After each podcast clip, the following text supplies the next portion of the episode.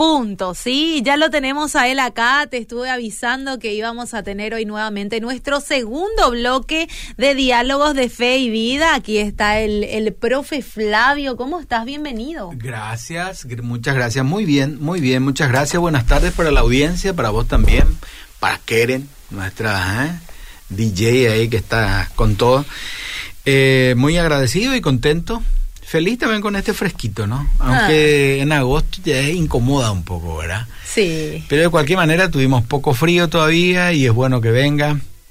Así que hoy estamos aquí para conversar un poquito acerca de la voluntad de Dios. Pero antes de eso, sí. me gustaría invitarles un poquito a que estén presentes aquellos pues jóvenes o adultos que de alguna manera están sintiendo algún llamado, algún ruido en su corazón, que dicen que yo debería tomarme un tiempo para preparar en el estudio de la palabra de Dios, conocer más la Biblia, o de pronto siente ya en claro el profundo llamado de Dios para un tiempo de preparación y de servicio al Señor. Le queremos invitar que ahora en septiembre, el 1 y 2 de septiembre, va a haber, nosotros le llamamos Vivi el IDA, dice, ¿verdad? Que es un... Dos días son, ¿verdad? Entran un día, pero duermen un día, ¿sí? Y al día siguiente salen. Y van ahí viven con nosotros y pues experimentan todo lo que es un día normal en, el Instituto Bíblico Asunción, ¿verdad? Que lo que se hace en las clases, los visitantes nuestros pueden entrar en clase, comer con nosotros, participar de capilla, conocer la biblioteca, los internados, hay momentos de recreación, conocer a los estudiantes, los profesores, todo, todo. 1 y 2 de septiembre, ¿verdad? ¿Cómo uno puede acceder a eso? Pues en las páginas del IDA pueden entrar ahí pueden inscribirse y ahí va a recibir toda la información pertenece, que corresponda a esa experiencia para el 1 y 2 de septiembre. Bueno, la invitación entonces está hecha para toda la audiencia, 1 y 2 de septiembre. 1 y 2 de septiembre. Vas a poder vivir ese día, ¿verdad? Eh, en un día normal en el IBA, un día normal en el IBA, sí, así mismo. ¿Desde qué hora a qué hora? 7 y 30. 7 y 30 arranca con la... Bueno, seguramente estos van a llegar, los chicos pueden llegar el jueves, a partir del mediodía, participan en la tarde, la noche, una actividad social, recreativa, y al día siguiente están las clases, ¿verdad? Normales. Entonces, desde 7.30 están en clase ellos ellos escogen inclusive qué curso quieren ir, con qué profesor, y ahí entonces participan en, en aula de una experiencia de clase. Y la idea es que puedan sentir un poquito, conocer qué es lo que se hace en el IBA en un día normal de actividades académicas, cúlticas y recreativas. Qué gusto. Entonces la invitación ya está hecha. También pedimos desde ya a la audiencia que se conecten con nosotros. Te cuento que ya estamos en vivo a través eh, de la plataforma de Facebook de Radio Bedira. También nos pueden ver a través de www.obedira.com.py. Nos pueden escuchar a través de la 102.1. Y por supuesto, desde ahora en que arrancamos este bloque esperamos los mensajes. Al 0972-201-400. mientras, perdón, mientras van pensando un poquito, otra invitación quiero hacer, pero esto dirigido a los pastores, obreros, misioneros, para una, una, eh, un tiempo de conferencias pastorales, 13 al 16 de septiembre. En el IBA vamos a tener una semana de conferencias pastorales, nos va a visitar eh, el doctor Darío López, que es de Perú, un pastor, que va a hablar un poco un tema sumamente actual para nosotros, el Evangelio y la política, porque de repente eso se nos vino mm. todo encima otra vez ahora y todo el mundo estamos interesados otra vez con respecto a qué tenemos que pensar, cómo tenemos que actuar o qué ha pasado eh, eh, en el pasado, valga la redundancia, por ejemplo, con respecto a Evangelio y política. Y este hermano que viene del Perú tiene sobrada experiencia con respecto a eso, ¿verdad? Y han publicado libros y todo. Tendremos también en esa semana de conferencias pastorales un poco una charla específicamente dirigida también a pastores sobre el tema de abusos infantiles, ¿verdad? Desde el punto de vista psicológico y legal, cómo trabajar, cómo tratar eso en las iglesias, porque es una constante también que se viene presentando. Así que esas dos invitaciones, esto de la conferencia pastoral es para el 13 al 16 de septiembre. Hecha la publicidad de mi parte, aquí estamos para conversar sobre nuestro tema. Bueno, qué interesante va a estar el tema de hoy también, cómo conocer la voluntad de Dios para mi vida. Y para esto vamos a necesitar mucho la participación de la audiencia, vamos a necesitar que envíes tus mensajes y que nos cuentes tu experiencia, cómo conociste la voluntad de Dios en tu vida, cómo pensás que una persona que quiera hacer lo que Dios quiere que haga, conoce ese propósito, Flavio.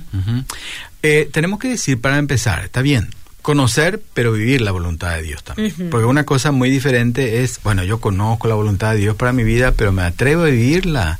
Esa es la otra consulta. Y nuestra propuesta es conocer para vivir la voluntad mm. de Dios. En la Biblia, ¿qué tenemos con respecto a eso? Tenemos mucha información bíblica con respecto a que la Biblia nos dice que la voluntad de Dios es agradable y perfecta. Dice, mm. eso siempre recordamos, ¿verdad? Que la voluntad de Dios es agradable y perfecta. Pero hay un salmo al cual quiero hacerme referencia para introducir nuestro tema y mientras nuestra audiencia se anima un poquito a hacernos alguna consulta, es lo que el Salmo 143 en su mm. verso 10 dice en una parte, enséñame a hacer tu voluntad. El salmista ahí le está en su oración expresando a Dios su deseo de ser enseñado a hacer, a conocer la voluntad de Dios. Creo que esta, esta, esta frase del salmista es sumamente importante para nosotros también hoy en día, porque, a ver, estuve pensando y yo digo, hay cosas generales en la Biblia que nosotros decimos, bueno, esto es claro que es la voluntad de Dios. Si uno mira, por ejemplo, los diez mandamientos, el decálogo, es una síntesis de lo que Dios quiere para cada uno quienes caminamos en la fe de Jesucristo. Pues hay que honrar a Dios, hay que honrar a los padres, este, no hay que robar, no hay que matar, o sea, esas cosas son realmente eh, voluntad de Dios que está expresamente clara en la Biblia. Sobre eso no vamos a discutir, no vamos a hablar porque está claro, ¿verdad? No envidiar, no codiciar, no, este, no hablar de, no decir falso testimonio, está ahí, en los diez mandamientos, ¿verdad? Que a veces conocemos todo y a veces no. Eso está clarito, esa es voluntad de Dios. Pero lo que hoy queremos saber es, intentar por lo menos, ¿verdad? ¿Qué hay de la voluntad de Dios para mi vida más allá de esto, del decálogo. También tenemos la enseñanza de Jesús que nos dice que debemos amarnos unos a otros, que debemos inclusive amar a nuestros enemigos, dice, esa es la voluntad de Dios también. Sobre esa, eh, claro que tenemos que perdonar. Esas cosas son muy claras. Ahora, entonces, ¿qué, qué más queda, verdad, por conocer de la voluntad de Dios? Si estas cosas generales son ya claras, ¿qué más queda? Porque el salmista que conoce el decálogo, no la enseñanza de Jesús, ¿verdad? Pero conoce el decálogo, ¿por qué anda diciendo otra vez, enséñame a hacer tu voluntad, enséñame a conocer tu voluntad? ¿verdad? Vea que el propio Señor Jesús, en un momento crítico de su vida, en su oración también él dijo, Padre, no se haga mi voluntad, sino la tuya. Si es posible, pasa de mí esta copa, pero no se haga mi voluntad, sino la tuya. Mm. Esto nos introduce un poquito para eh, reflexionar y conversar un poco que conocer la voluntad de Dios de manera personal para cada uno de nosotros, es probable que muchas veces lo podamos entender y comprender en situaciones críticas de nuestra vida. ¿Me seguís? Sí. El propio Jesús nos da esa pauta. Podemos mirar también y reflexionar sobre lo que le pasó al apóstol Pablo mm. en su camino a Damasco. ¿verdad? Él estaba convencidísimo, ¿verdad? Que persiguiendo a los del camino, ¿verdad? A los seguidores de Jesús, estaba haciendo la voluntad de Dios. Mm. Sin embargo, ahí Jesús se le aparece en el camino, él tiene esa experiencia sobrenatural, se cae, cae ciego, una crisis en su vida, ¿verdad? Tres días quedó ciego, dice, una crisis. Y después viene ahí el enviado de, de, Jesús que ora por él, recobra la vista, y ahí recién Pablo entiende y dice, bueno, Dios mío y Señor mío, ¿qué querés que haga? ¿verdad? La voluntad, mm. ¿cuál es tu voluntad para mi vida? O sea, eso es un punto también, ¿verdad? Quien se arriesga a querer conocer la voluntad de Dios agradable y perfecta para su vida, más allá de aquellas cosas que son claras en la vida, tiene que estar muy consciente de que puede ser, puede ser que esto se le revele en momentos críticos de su vida. Mm. Lo citamos a Jesús, lo citamos a Pablo, podemos mirar también a Moisés, crítica también su vida, ¿se acuerdan? Que él estuvo ahí muy bien en el palacio, después cometió esa torpeza de matar al egipcio, tuvo que huir, padeció necesidad, aflicción en el desierto, de tener todo, no tuvo nada, una crisis terrible, y ahí la zarza arde y Dios le habla y le revela su voluntad. Mm. Momentos críticos de su vida también. Podemos mirar a Abraham y todo. Bueno, o sea que, vuelvo a reiterar, mm. quien se anima, se arriesga a querer conocer la voluntad de Dios para su vida de una manera eh, más personal, hay que pensar que puede ser que esa revelación de la voluntad de Dios no necesariamente venga en el medio de un bullicio, de un culto lleno de poder, mm. ¿verdad? Sino que puede ocurrir que de repente se te presente esa voluntad de Dios de manera clara para tu vida en un momento crítico de tu vida. Mm. Dios puede utilizar distintas formas y distintas maneras. Es muy común escuchar a veces el testimonio de hermanos, de hermanas, que de repente consagran su vida a Dios después de haber tenido una experiencia de salud muy complicada, muy mm. complicada. Lo que pasa es que a veces vos estás en la cama ahí tirada, enferma en tu último momento, lento, y de ahí pactás con Dios, ¿verdad? Bueno, puede ocurrir eso, ¿verdad? De hecho que uno puede, o sea, si uno mira la historia de la iglesia está llena de ese propio Lutero, por ejemplo, fue una experiencia también crítica en su vida que le llevó a aceptar la voluntad de Dios. Bueno, pero es agradable y perfecta, dice la voluntad de Dios. Es agradable y perfecta. Y por supuesto el salmista nos dice, enséñame, enséñame a hacer tu voluntad. Y por otro lado, este me recuerdo nomás ahora de Jesús cuando vino su mamá y sus hermanos a querer hablar con él. ¿Te acuerdas? En los evangelios. Y sus discípulos, alguien le dice, Jesús, Jesús, ahí está tu mamá y tu hermano quieren hablar contigo. Y Jesús y dice, ¿quién es mi madre y quién, mi hermano? quién es mi hermano? Aquellos que hacen la voluntad de mi Padre. Mm. Otra situación que puede ser que también el conocer la voluntad de Dios te, te, obligue a romper ciertas relaciones también que tenés, ¿verdad? Mm. Ciertas relaciones que tenés. Afectivas, afectivas, de amistades fraternas. Claro, muchas veces para los jóvenes, ¿verdad? El conocer la voluntad de Dios tiene que ver con su relación de pareja. Mm. ¿Me siguen? Yo quiero mm. conocer la voluntad de Dios y, bueno, ora a Dios y ora por, por, por, su enamorado, por su enamorada creo que está bien para esa época de la vida, ¿verdad? Y es necesario también que para conocer con quién vamos a compartir nuestra vida, que lo llevemos también en oración en la presencia de Dios. Pero a lo que yo me refiero es que la voluntad de Dios, si va a venir a nuestra vida, siempre viene para que nosotros consagremos nuestra vida a Dios, sirvamos a Dios y a los demás.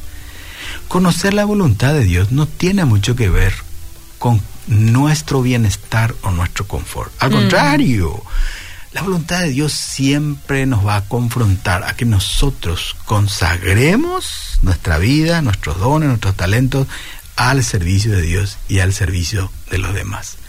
Si uno quiere eso, y si hay realmente un poco algún ruido en tu corazón con respecto a eso, estás en el camino correcto, estás en el camino mm. correcto. Porque Dios siempre, fíjate, Dios en la Biblia llama siempre a personas, no tanto para darle un confort, una bendición, ¿verdad? Sino que al contrario, para darle un trabajo, un trabajo que tiene que hacer. Por añadidura vendrán las cosas que te van a dar poder, satisfacción, este, alegría y, bueno, un sentido de la vida. Pero a eso, a eso me refiero cuando realmente este, estamos pensando en conocer la voluntad de Dios. Hay otro salmo, por ejemplo, que dice, el, creo que es el 40 que está ahí, dice, el hacer tu voluntad me ha agradado Dios, dice. Pero ¿quién dice eso? Un salmista que está profundamente convencido de su fe y que está rindiendo seguramente toda su vida a Dios. Solamente alguien que realmente tuvo una convicción profunda de que sintió el llamado de Dios para hacer esto, para hacer este servicio, para hacer este ministerio, después de un tiempo puede decir, yo me siento bien, me siento pleno, me siento gozoso para este, haciendo la voluntad de Dios. Y a lo mejor para nosotros es incomprensible. Mm. Eh, hace semanas, dos o tres semanas, eh, estuvimos ahí despidiendo a una pareja, a una familia que se fue para ser misionero en España. En mi interior, España, ir de misionero, un país tremendamente duro, que muchísimas misiones cristianas evangélicas han quemado 50 años de su presupuesto y de su rubro allá, y que no pasó nada. Entonces uno tiene en su mente eso. Y uno trataba de veces de prudentemente decir, pero ¿estás seguro si ese es el camino? no será obvio que acá también hay suficiente para hacer. Pensalo bien. Sí, ¿eh? exactamente, pensalo bien. No, no, no, pero, pero ellos estaban pero profundamente convencidos. Y bueno, y ahora se fueron. Y yo estoy seguro que por lo menos al llegar se sintieron felices, contentos y agradecidos a Dios porque ese es el lugar donde ellos este, sintieron que él llamó a Dios. Y fíjate vos lo que tiene que una familia, ¿eh? dos hijos pequeños, vos que tenés hijos pequeños, levantarlos a todos y llevarlos a un país desconocido. Y los misioneros siempre para iniciar una hora están solos, ¿verdad?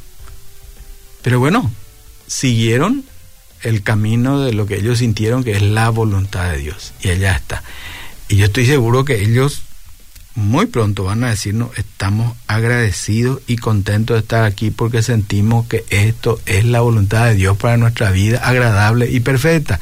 Y eso nos agrada hacer. Bueno, a ese punto lo que yo voy llamando, ¿verdad? Es con respecto a conocer la voluntad de Dios, ¿verdad? No, eh, no necesariamente conocer la voluntad de Dios y voy a invertir en este negocio. Mm. Salvo caso, salvo caso, porque conozco también experiencia de personas que dicen, yo siento que la voluntad de Dios es que invierta en este negocio, voy a ganar dinero, pero el dinero lo quiero consagrar y lo quiero dedicar para la obra de Dios. Fantástico, mm. fantástico. Entonces hay un propósito que te mueve no tanto para tu beneficio solo personal, sino para el beneficio de los demás, de Dios, de la obra, ¿verdad? Ahora, enséñame. Eso, eh, enséñame, cómo Dios nos enseña. Y bueno, ahí Dios tiene su forma y su manera, y con cada uno de nosotros trata de manera particular, ¿verdad? De manera particular, pues enséñame, dice el salmista, a hacer.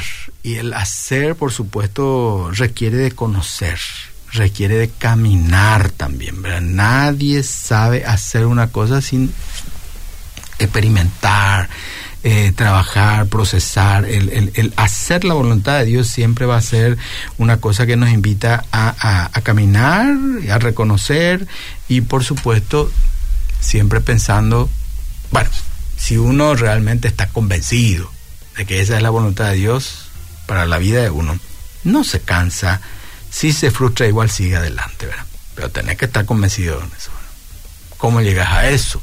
Esa es una tarea que a veces requiere un poquito más de trabajo de nuestra parte. Más allá de ir solamente al culto, de recibir mm. buenas predicaciones, de ser eh, fieles a nuestras responsabilidades, requiere un poquitito más allá.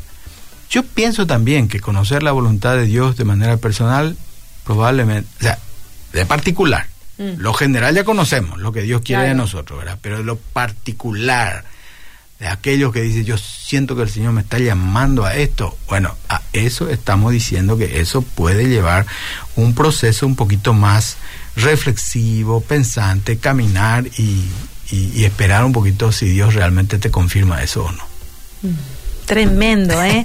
Acá hay gente que ya está escribiendo, dice, buenas tardes, en un noviazgo, ¿Cómo sabemos si es la voluntad de Dios? Primera pregunta. Eh. Después dice, qué bueno tener los maestros de la palabra. Gracias, gracias doctor Florentín. Soy una alumna y oyente agradecida, dice. Mm, Acá dice, y gusto y tereí este bloque de Libea. No me pierdo ni un programa. Mm. sea, que sean a todos los viernes, dice. E, ese vamos a negociar contigo, claro, profe. No, yo, yo en ese punto no negocio. Yo hace rato entendí la voluntad de Dios para mi vida. Ah, la voluntad es que esté acá en el radar y nosotros podamos aprender muchísimo, ah, ¿verdad?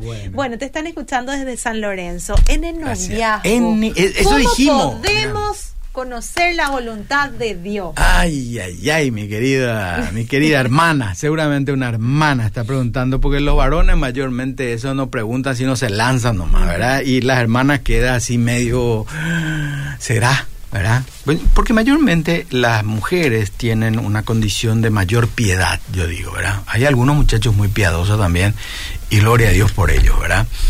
Pero ¿cómo conocer la voluntad de Dios en el noviazgo? Bueno, yo creo que hace poquito Keren se casó, yo creo que ella va a saber mejor para decirnos a nosotros, ¿verdad? Pero bueno, eso lo vamos a ver en el futuro, eso lo vamos a ver en el futuro. Ahora, yo pienso que para una cristiana, convencida de su fe y que quiere tomar en serio su fe y quiere ser feliz con su fe y su matrimonio, pues yo diría que esa relación que está teniendo, en primer lugar, tiene que ser una relación eh, similar con respecto a la fe. La Biblia es clara, ¿verdad? No os unáis en yugo desigual, dice, ¿verdad? Si vos realmente querés decir, bueno, este, esta, este muchacho, buen muchacho, pero no es cristiano, ¿verdad? Pero yo siento que es la voluntad de Dios porque se va a convertir. Mentira de Satanás eso, hermano. Era mentira de Satanás eso. No ocurre mayormente. En algunos pocos casos sí ocurre esa cosa, ¿verdad? Que de repente después se convierte. Pero creo que si uno quiere ser feliz, vamos a partir por ese lado. La voluntad de Dios está clara ahí. Tenés que unirte con personas que tienen tu misma fe. En segundo lugar, yo creo que los padres tienen un papel protagónico también en este punto. Claro, te, te, a lo mejor no te tiene que dar su bendición, pero te tiene que decir, me siento, me siento en paz con eso. Pero si tu papá, bueno, a ver, mm. una cosa, a las hijas, los padres al principio nunca van a estar de acuerdo, ¿verdad? Porque nosotros mm. los padres con las hijas tenemos un mm. feeling especial, ¿verdad? Y, eso no hay que desanimarse al principio, ¿verdad? Pero los padres tienen que de alguna manera estar conformes con esa relación, mm. tranquilos, ¿verdad? En paz con eso. Y si esas dos cosas tenés, excelente. Después tenés que mirar si el muchacho, ¿verdad? Realmente se porta bien contigo, si está enamorado y si realmente quiere edificar algo serio contigo en el futuro o quiere nomás mientras tanto. Mm, claro, llenar carencia. exactamente, exactamente, llenar carencia. Y después, pues, eh, bueno, hay que caminar, hay que caminar con eso, ¿verdad? Porque eso, de vuelta, ahí estamos en el propósito de conocer la voluntad de Dios para mi beneficio, para mi felicidad, para mi confort, ¿verdad? Salvo caso que los dos vengan y digan, por ejemplo, mira, yo siento el llamado al pastorado, te dice tu novio. ¿Y, vos? sentí? Y vos no sentí. No, va, pastor, yo soy hija de pastor y no quiero ser pastor. ¿eh? Eh, muchas veces las hijas de los pastores no quieren ser, no quieren volver a ese rol de ser esposa de un pastor. Porque conocen la experiencia de ser rey, un poquito, ¿verdad? Y después de repente sienten, y la mayoría de ellos terminan siendo pastores otra vez. La mayoría, ¿verdad? ¿No es cierto? Pasa que siempre terminamos siendo lo que Dios quiere. Ah, sí, y Dios siempre llama. Si nos entregamos a Él, siempre llama, sí, así es. Bueno algunas pistas, ¿verdad? Este, yo no soy un experto a veces en aconsejar a los jóvenes sobre el tema de noviazgo, al contrario, les animo nomás a que se animen. Y ¿eh? se ríe. Acá hay otra pregunta, mira, respecto al noviazgo otra vez, mira. Sí, es el, Dice, ¿qué opina de la pareja de noviazgo que, que, se separan porque uno de ellos dice que va a buscar la voluntad de Dios y que siente que son yugos desiguales y ambos son cristianos, dice? Ah, ya me siento Luis Palau aquí respondiendo a esas preguntas, ¿verdad? Siempre. Bueno, este, miren, hay que ser agradecidos por esa sinceridad. Mm. Hay que ser agradecidos por eso, ¿verdad? Porque si, si uno de los novios dice, mira, yo siento que este, en mi corazón no tengo paz con esta relación, eh, quiero otra cosa, no sé, mm. no se refiere a otra persona, sino que quiero otra cosa, primero decidir, ¿verdad? Siento que Dios me está eh, hinchando con algo que tengo que hacer, no sabemos qué, ¿verdad? Pero, pero y, que te diga eso, hay que celebrar. Yo sé que es dolorosísimo romper una relación porque cuando uno ama y entrega su corazón, pues quiere también ser correspondido, pero es mucho mejor sufrir ahora y no sufrir después. ¿Cierto? ¿Cómo sabemos si es la voluntad de Dios? Por ejemplo, suelen llegar muchas preguntas como, por ejemplo, cambios de iglesia, ¿verdad? Cambios, porque cambiar una iglesia, por ejemplo, es cambiar prácticamente toda una vida, ¿verdad? Eh, prácticamente cambiarte de casa, moverte de casa con nuevas, con nuevas, eh, de repente, nuevas imposiciones, eh, nueva forma de manejarte. ¿Cómo uno sabe si es la voluntad de Dios mm. que esté en esa iglesia? Bueno, yo creo que muchas veces, o sea, lo que yo he experimentado un poco en la vida pastoral es que cuando las personas se van hacia otra iglesia eh, en la búsqueda de un mejor bienestar espiritual o de una mejor alimentación, bueno, a lo mejor va a estar un tiempo ahí y después van a salir otra vez. Mm. ¿Me entienden? Porque realmente llega un momento en donde todo lo que se hace en esta iglesia o en aquella iglesia te satura, no te llena y entonces tenés que eh, buscar otra vez otro lugar. Mm. algunos teóricos hablan de eso. Hoy en día estamos viviendo en el supermercado de la fe, dice, ¿verdad? Hay tantas mm. opciones que vos podés ir y elegir y de ahí comprar y te quedas con eso y te vas a otro super después. Pero si la intención de, de, irte de una iglesia para un servicio al Señor en otro lugar, yo creo que no hay nada malo en eso. Mm. No hay nada malo en eso. Miren, en mi propia iglesia he, despedido en los últimos años a varias parejas, pero que se fueron para el servicio mm. cristiano en otro lugar. Fantástico. Yo estoy plenamente seguro que eso van a estar plenamente realizados y contentos. Si lo que te mueve es, bueno, mira, esta iglesia tan necesitada, y me fui, les visité una vez, dos veces y, siento que a lo mejor los puedo ayudar y siento que el Señor me llama. Fantástico.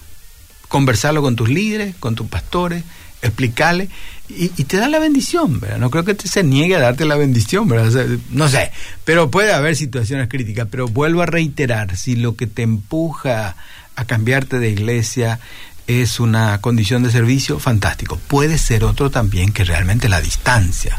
Hoy en día sí, que la distancia, de repente llega ya todo estresado, todo eh, estresado, no, puede concentrarse en lo que exactamente, bueno, eh, y tiene época y tiene periodo. Entonces creo que hay que conversar. Siempre uno hay que conversar con la pastoral, explicar bien y siempre y cuando, verdad, uno no se aleja y no informa de nada de eso, pues Dios ha de guiar eso, ¿verdad? Y siempre que tengamos también la motivación correcta, Flavio, porque muchas veces de repente eh, nos queremos cambiar de iglesia porque fulana no me saludó ayer y, me parece eso, de repente el pastor hizo tal cosa. tenemos que saber también que de repente el pastor es un ser humano, de repente podemos no estar de acuerdo con algo, ¿verdad? O algo, eh, creo que tampoco es Un, un, motivo para mudarnos a iglesia. Tengo un minuto. Sí. ¿Verdad? Tengo un minuto para que entre la pausa. Y tengo algunos pasos, porque yo vine con algunos pasos para decirles, para que podamos aplicar a nuestra vida en este camino para conocer y vivir la voluntad de Dios. Primero, hay que rendir nuestra voluntad a la voluntad de Dios. Mm. No se haga mi voluntad, sino la tuya, dijo Jesús. Mm. Y ahí tuvo el valor después para aceptar el desafío de la cruz. Segunda cosa, hay que tener una comunión, comunión constante con Dios por medio de los ejercicios espirituales que conocemos. La oración, la lectura de la palabra, la contemplación y en medio de nuestra oración preguntarle siempre a Dios, Señor, yo quiero hacer tu voluntad en mi vida. ¿Cuál es tu voluntad para mi vida? Tercero, hay que compartir con otro hermano de nuestra confianza sobre lo que está en nuestro corazón. Mm. En la multitud de consejeros hay sabiduría. Entonces e, e, es, importante, no con cualquiera, con aquel hermano de tu iglesia o con tu pastor, con tu líder que te despierta confianza. Mm. Decirle a él, mira, estoy sintiendo que el Señor me está llamando para esto. ¿Quieres orar conmigo o qué pensás? Cuarto, hay que meditar en la palabra de Dios buscando inspiración y modelos a seguir. En la Biblia tenemos muchas historias bíblicas que nos pueden guiar, nos pueden inspirar si leemos, si meditamos y conocemos. Muchas veces las personas son un poquito perezosas, no quieren leer la Biblia y quieren conocer nomás la voluntad de Dios. La voluntad de Dios agradable y perfecta está en su palabra. Están las muchas historias y conociendo eso podemos conocer. Y último, creo que hay que atreverse a dar pasos de acción para poner en práctica aquel llamado o aquella vocación que nosotros tenemos. Ahí recién vos vas a poder sentir si es lo mío, no es lo mío, según Dios. Es todo. Me encantó, me encantó. Acá la gente sigue enviando. Dice aprender a sujetarnos a nuestras autoridades es un ejercicio de toda la vida. Dice primero orar a Dios para consultarle su voluntad, cultivar nuestra intimidad con Él, leer la palabra, todo lo que acabas de, saben decir. Todo, la audiencia tiene. Viste, la audiencia sabe, hay, que, hacer nomás ya, verá la voluntad del Señor. Hay que hacer. Eh, doctor Flavio. Sí, así mismo. Bueno, qué gusto poder tenerte nuevamente. Y Un placer. Dale, nos encontramos el próximo viernes. Cuando ustedes quieren me llama y yo hace rato rendí mi voluntad al Señor. Vamos a una pequeña pausa.